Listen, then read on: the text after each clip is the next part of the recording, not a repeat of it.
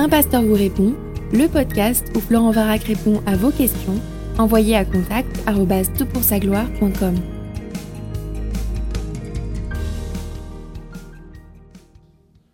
La question est posée. Cher Florent, merci pour tes podcasts qui sont précieux pour bien des personnes de mon entourage. J'ai une question au sujet des différentes positions relatives à la création. J'entends ici et là de multiples théories et j'ai du mal à me situer dans tout cela. Parfois les débats sont très tendus sur le sujet. Quelles sont les principales positions, les forces et les limites de ces approches? Quelle attitude adopter lorsqu'on se rend compte que le sujet restera ouvert jusqu'au retour de Christ? Écoute, merci pour ta question. Heureux que ces podcasts soient utiles. Le sujet est éminemment complexe, les points de vue sont effectivement très divers. Et parmi les livres qui comptent euh, pour donner une recension un peu des positions, il y a celui d'Alfred Kuhn, Le labyrinthe des origines. Tu verras, euh, il y a une grande diversité de, de positions et c'est pas effectivement évident de l'aborder. Alors, l'aborder en 20 minutes, c'est une gageure. Aucune prétention ici à l'exhaustivité. C'est un survol qui sera pour beaucoup une caricature, et je l'assume, c'est euh, le poids à porter dans des podcasts aussi courts. Alors la première question qui est intéressante et qui va déjà euh, répartir les avis, c'est la question du genre littéraire. Quand on parle de genre littéraire, on parle de règles à appliquer pour la compréhension du texte. Il y a dans euh, l'ensemble de la Bible six ou sept genres littéraires qui sont recensés les récits, la littérature poétique, la loi, les textes prophétiques, parfois on ajoute les textes apocalyptiques, les paraboles et puis les lettres, euh, et on est familier de l'ensemble de ces euh, genres. Les genres littéraires, ça ressemble à un code de la route spécifique à la route que tu utilises. Tu n'as pas les mêmes règles de conduite sur une autoroute que sur une départementale, et en quelque sorte, ça s'applique au genre littéraire. En quoi c'est pertinent pour notre question Bien, certains considère ce texte comme, alors là je parle de Genèse 1 à 3 ou de Genèse 1 à 11, généralement c'est euh, Genèse 1 à 11 qui est vu comme un genre littéraire particulier. Ce serait quoi ce genre littéraire? Alors certains, évidemment pas trop dans le camp euh, euh, évangélique heureusement, mais considéreraient ce texte comme mythique.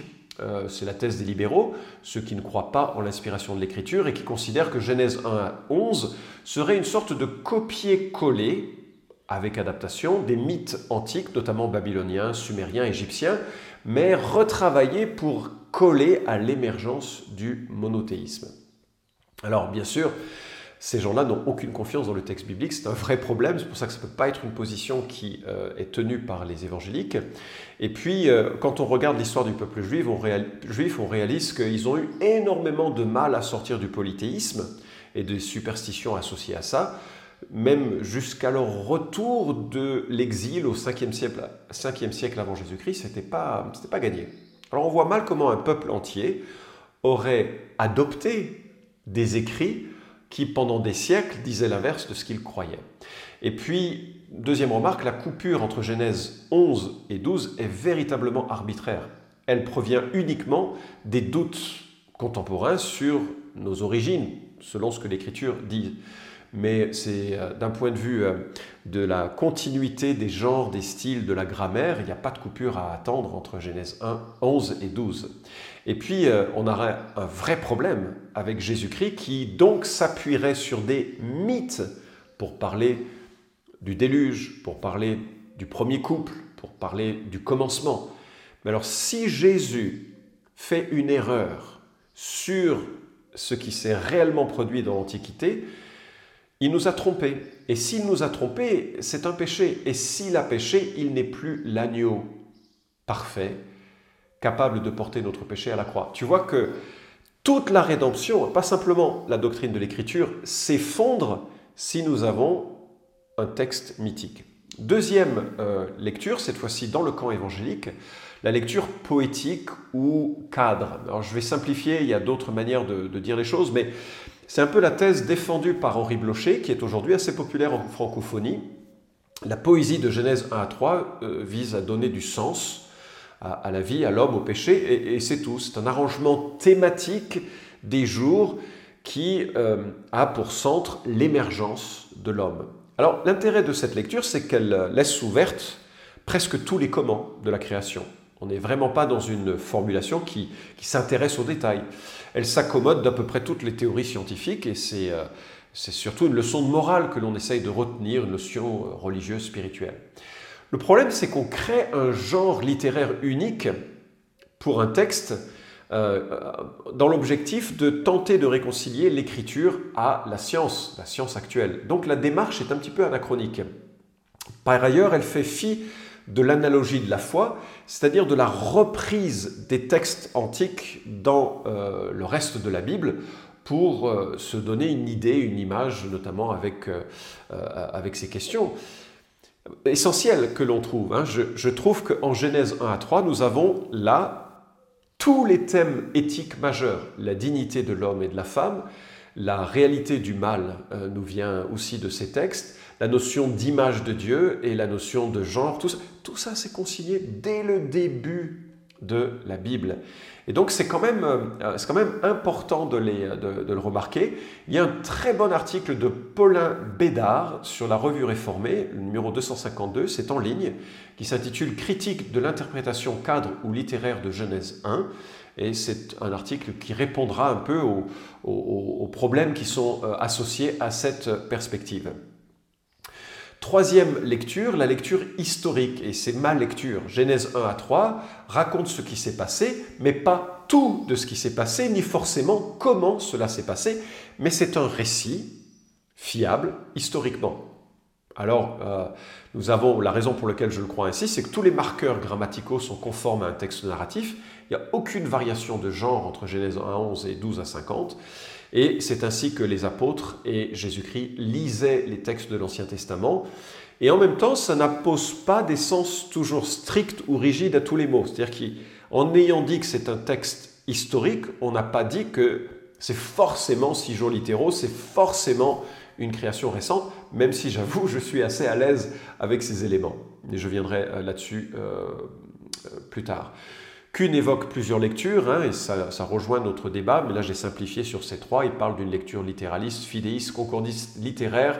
Grosso modo, on retombe sur ces pattes avec les trois que j'ai euh, évoqués. Deuxième enjeu, euh, qui est moins actuel, mais qui l'a été pendant quelque temps, c'est est-ce qu'il y a restitution ou continuité? Je t'explique le débat. Genèse 1.1 nous dit que Dieu crée la terre, Genèse 1.2 que la terre était informe et vide certains y voient une contradiction qui leur permet de dire, et c'est ce qu'on appelle en anglais la gap theory, la restitution, qu'il y a un intervalle entre Genèse 1.1 et Genèse 1.2, un intervalle inconnu qui permet de classer ou passer dedans euh, des millions, des milliards d'années, parce qu'il y a des tas de choses dont on ne sait rien. Et ça permet donc de, de, lire un peu l'écriture avec cette notion de temps profond, de milliards d'années que nous évoque la science actuelle. Alors, euh, c'est une idée qui vient du XVIIIe siècle et c'est un peu, un peu récent et donc finalement assez suspect. Hein. C'est comme l'enlèvement de l'Église euh, avant la tribulation, c'est quelque chose de très récent et c'est quand même très surprenant que des lumières euh, sur un thème ou un texte nous viennent si tardivement dans euh, l'illumination que le Saint-Esprit donnerait à son Église. C'est plus trop à la mode, en tout cas, je n'en entends pas beaucoup parler. Troisièmement, et là c'est bien sûr le, enfin, le troisième grand débat, c'est bien sûr la question du sens des jours. Et la bataille fait rage avec cette notion de, du mot yom. Est-ce que ça vaut 24 heures? Est-ce que c'est une période? Est-ce que c'est une image? Et notamment, la question se précise lorsqu'on associe euh, un chiffre ou un adjectif donc euh, à, ce mot, Yom Echad, premier jour, qu'est-ce que ça signifie? Comment est-ce qu'on le retrouve? Et en fait, je remarque que le sens que l'on va dériver de, ces, de, cette étude de mots, et c'est d'ailleurs le cas de bien des mots de, de la Bible, c'est que ça dépend des présuppositions préalables.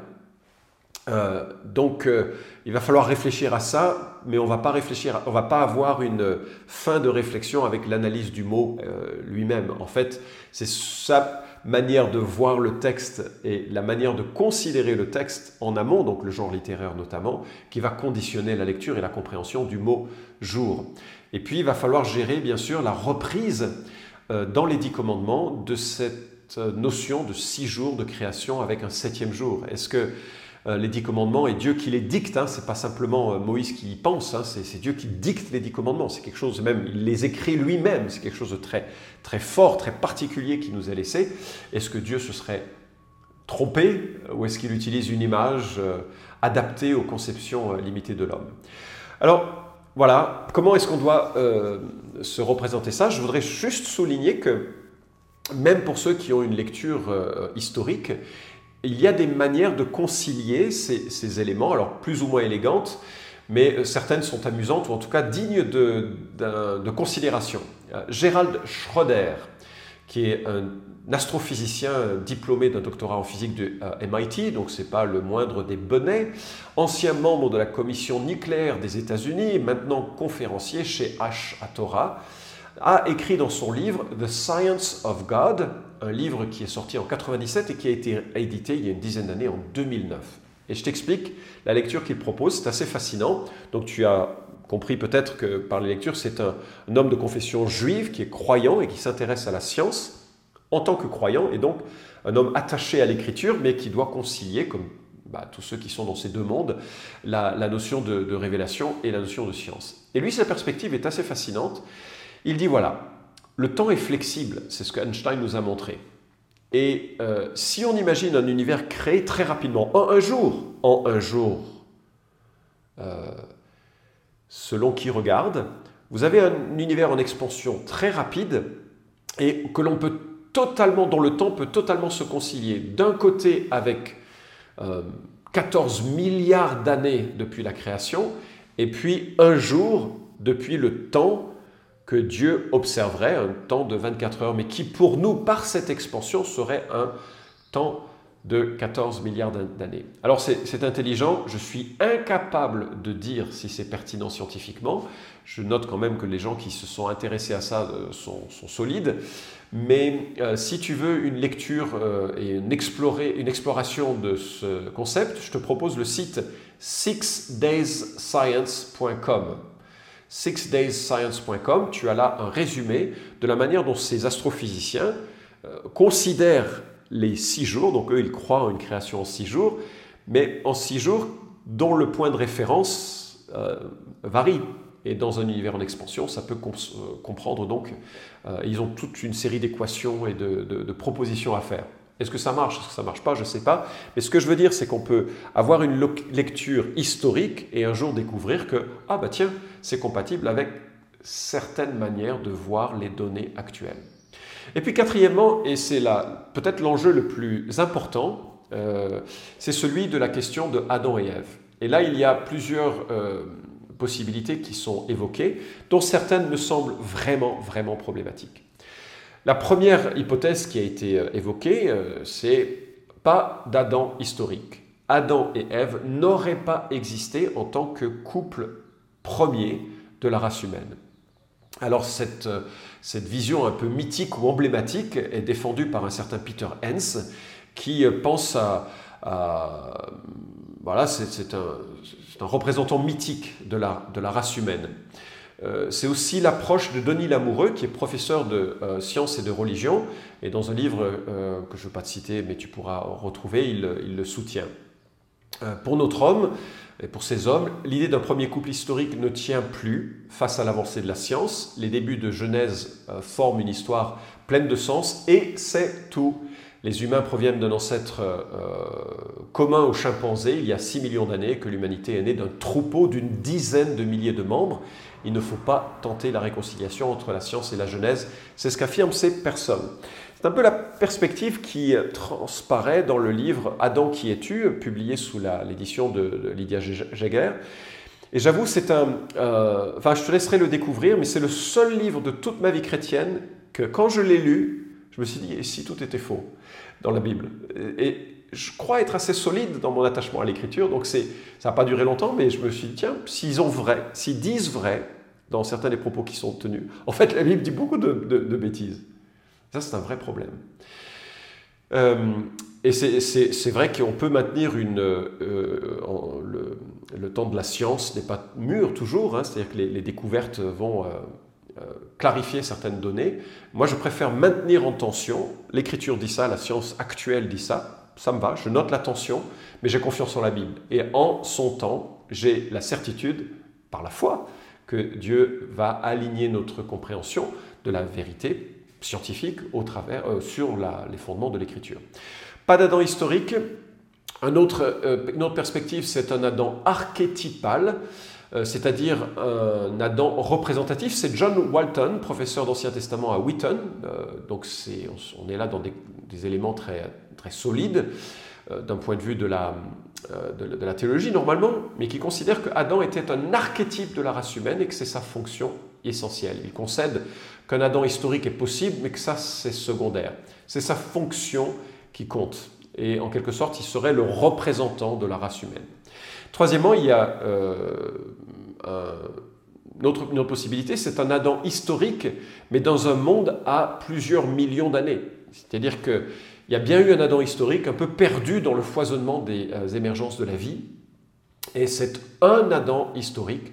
John Collins, professeur d'Ancien Testament à Covenant, euh, écrit dans un livre qui s'intitule Did Adam and Eve Really Exist? Il affirme qu'il faut maintenir un premier couple historique, mais qu'ils étaient, où ils, qui ils étaient réellement, où ils vivaient, ça n'aurait pas vraiment de conséquences sur la vie chrétienne. On se rapproche donc euh, des données de l'Écriture de plus en plus. Et puis la dernière position, c'est euh, un Adam et Ève récents, caractère historique récent, c'est la thèse défendue par mon professeur euh, euh, d'exégèse d'Ancien Testament à Master Seminary. Et il, euh, il, le soutient assez fortement sur, pour plein de, plein de raisons. Mais pour lui, Adam et Ève seraient des personnages historiques créés il y a quelques milliers d'années seulement. Et c'est une position qui, aujourd'hui en France, est ultra minoritaire. elle est défendue par certains de mes collègues, frères et sœurs, parfois très, solidement. Je sais que c'est la position que maintient aussi euh, Guillaume Bourrin, qui est quand même docteur en Ancien Testament et qui est attaché à l'écriture, même si euh, ici et là on peut admettre plein de variations sur le, déroulement des événements qui sont énoncés en Genèse chapitre 1 à 3. Voilà ce que dit Lydia Jaeger dans son livre Un couple formant les seuls ancêtres de tous les hommes, c'est-à-dire un goulot d'étranglement en début de l'humanité réduit à un couple unique, paraît exclu. C'est page 183 et 184 de euh, son livre. Fin de citation. Waouh euh, Moi j'ai de la peine avec cette perspective et je pense qu'elle nous éloigne beaucoup trop loin de l'écriture. Alors c'est également la thèse hein, qui est euh, défendue par Biologos et ceux qui en sont ses représentants. alors voilà mon problème. Mon problème c'est l'effet domino. C'est-à-dire qu'à partir du moment où une donnée de l'écriture est fragilisée, beaucoup de choses deviennent fragilisées. Et d'ailleurs, c'est le chemin que l'on voit. Ça commence avec Adam et Ève, on continue avec le déluge, puis ensuite euh, le soleil qui recule, euh, excusez-moi, mais c'est pas possible non plus. Et donc finalement, on arrive à une lecture de la Bible sans miracle. Euh, Jésus qui transforme de l'eau en vin, c'est pas possible parce que le vin c'est un, c'est un liquide qui a fermenté, donc ça exige du temps, c'est pas possible, etc., etc. Quoi que ça, on s'en fiche un peu, c'est, un miracle ponctuel, ça change pas nos vies. Mais il y a un effet domino sur le regard que l'on a sur l'écriture. Deuxièmement, il y a un problème sur les relations intertextuelles. L'Ancien Testament, comme le Nouveau Testament, se fait l'écho de la narrative de l'Ancien Testament, et notamment de la narrative de Genèse 1 à 3, et ça devient fondamental pour la question de, euh, du salut. On le voit avec Romains 5 et 1 Corinthiens 15. Mais euh, l'Ancien Testament, comme le Nouveau Testament, parle de Adam et Ève, et il faut vraiment réaliser que il va falloir gérer ça si on ne croit pas qu'ils existent. Il y a également euh, des, remarques, euh, il y a des alternatives émergentes qui sont en train de faire face. Ce n'est pas trop le sujet de ce podcast et que le temps passe très vite. Et il y a du travail qui se fait et qui montre que finalement, ce n'est pas si évident cette notion des, des origines telle qu'elle a pu être formulée dans les temps récents. Et puis il y a le travail des créationnistes. Alors je sais, ils sont euh, honnis, moqués, euh, mais il y a quand même du vrai travail qui est fait. Euh, il y a des gens qui, ont, qui sont crédibles scientifiquement, qui ne vont pas dans le sens de la narrative générale. Alors, bien sûr, et ça pose la question, et je, vais terminer là-dessus et, je vais donner un peu mon avis très rapidement. Est-ce que l'on doit opposer science et foi? C'est une question fréquente évidemment qu'il ne faut pas l'opposer. Ce qu'il faut comprendre, c'est le rôle de chacun et la certitude de chacun. D'abord, il faut noter que c'est dans un contexte chrétien que la science a émergé. Ce n'est pas moi qui le dis, c'est l'astrophysicien vietnamien Trinh Xuan Tuan, qui est vietnamien et américain, et qui note que c'est à cause d'une confiance fondamentale dans les lois absolues d'un créateur immuable que la science a émergé. Et il note la technique a émergé de partout, dans toutes les civilisations, y compris les civilisations chinoises, de façon brillante, mais pas la science. Parce que la science implique que ces lois ne sont pas le résultat de dieux qui se battent et qui ont des, euh, humeurs euh, euh, variables, mais d'un Dieu immuable qui a donné des lois. Donc, science et foi chrétienne n'a absolument pas à être en opposition. Le problème, c'est lorsque l'on pense que les données de la science sont orthodoxies. Mais si on ne peut pas douter de la science, on a quitté le terrain de la science. Il y a quelques années, je crois que c'était dans les années 90, on parlait énormément de l'ADN poubelle. Voilà la démonstration de l'évolution parce qu'il y avait des brins d'ADN qui n'étaient pas utilisés. Mais parce que l'on ne savait pas comment il pouvait être utile, on a immédiatement lu cette information à la lumière de l'évolution en disant Ah, la preuve donc que euh, l'évolution a bien eu lieu et que les vestiges non utiles de, euh, de l'appareil génétique se retrouvent. Sauf que quelques 20 ans plus tard, plus personne ne parle d'ADN poubelle. En fait, la complexité et l'utilisation de ces données euh, de, de l'ADN montrent que tout est utile et, et mis à contribution. Ce qui, par contre, euh, personne n'en a, personne n'a demandé pardon pour euh, cette question. Hein. Tout le monde, euh, on a mis ça sous le, sous le tapis. Donc la science est par nature censée évoluer, se remettre en question, formuler d'autres théories, s'affiner avec les découvertes. Moi, je crois que la science doit faire son travail et ce n'est pas le rôle d'un théologien de dire aux scientifiques comment ce qu'ils doivent croire. Mais ma conviction, je dis conviction, c'est une foi, c'est que la science, au fil du temps, va s'aligner sur les données bibliques. Un écrit que je crois par la foi, c'est une présupposition, euh, soufflé de Dieu, sans erreur, capable de nous dire ce qui s'est passé. Donc de ma perspective, et le rasoir d'Occam est passé par là, je suis assez serein de lire assez euh, directement, calmement, le récit de Genèse chapitre 1 à 3. Je ne vois pas de coupure à Genèse 13, je ne vois pas de reprise euh, inconséquente euh, dans le Nouveau Testament des écrits du, de l'Ancien Testament. Paul croyait en Adam historique, Jude croyait en l'authenticité d'Adam comme de celle d'Enoch. Euh, il y a des références, Paul croyait à la séduction d'un serpent de Ève, euh, il y a des références de Noé et de, euh, du déluge en 1 Pierre, il y a l'homme et la femme qui sont créés au commencement de la création, c'est quand même quelque chose qu'il faut souligner, et j'ai du mal à voir Jésus se tromper, lui qui est le créateur. Alors, voilà, comment conclure? Il y a quelques lignes rouges qu'il ne faut pas franchir, quelle que soit ta, à mon sens, quelle que soit ta conviction. Premièrement, la fiabilité et l'inhérence de l'écriture doivent rester un absolu. Sinon, on est sorti du camp chrétien, on est sorti du camp euh, de une foi qui dépend d'une révélation de Dieu. Dieu a parlé, son, sa révélation est fiable. Deuxièmement, les liens ontologiques avec Adam et Ève qui confèrent à la fois une dignité à la race humaine et une explication de la corruption du cœur, doivent être maintenus au péril de rejeter la rédemption. Et c'est grave. Troisièmement, le surgissement du péché et la malédiction dans un monde autrement parfait doivent être maintenus. Et c'est l'un des grands problèmes des autres théories, c'est que le mal et la mort et la compétition euh, euh, existaient avant la chute. Et vous avez même des traces de, de, violences subies et de cancer dans les, euh, les soi-disant hommes primitifs qui existait. Et donc, la maladie, la violence, les rites funéraires existaient avant la création d'Adam et Ève, avant la création d'Adam. Ça n'a pas de sens, c'est pas possible. Voilà les limites que moi je placerai à toutes les convictions que l'on peut euh, se forger. Alors après, euh, à vous de voir où vous placez vos lignes. De toute façon, à un moment donné, le Seigneur euh, clarifiera, mais aussi tranchera sur notre crédulité, manque de crédulité, manque d'incrédulité, pardon, notre foi et notre attachement à lui. Allez, pour de vrai, je termine. Conclusion à rallonge. Euh, je lisais un livre de Richard Wombrand, son manuel pour faire face à la persécution.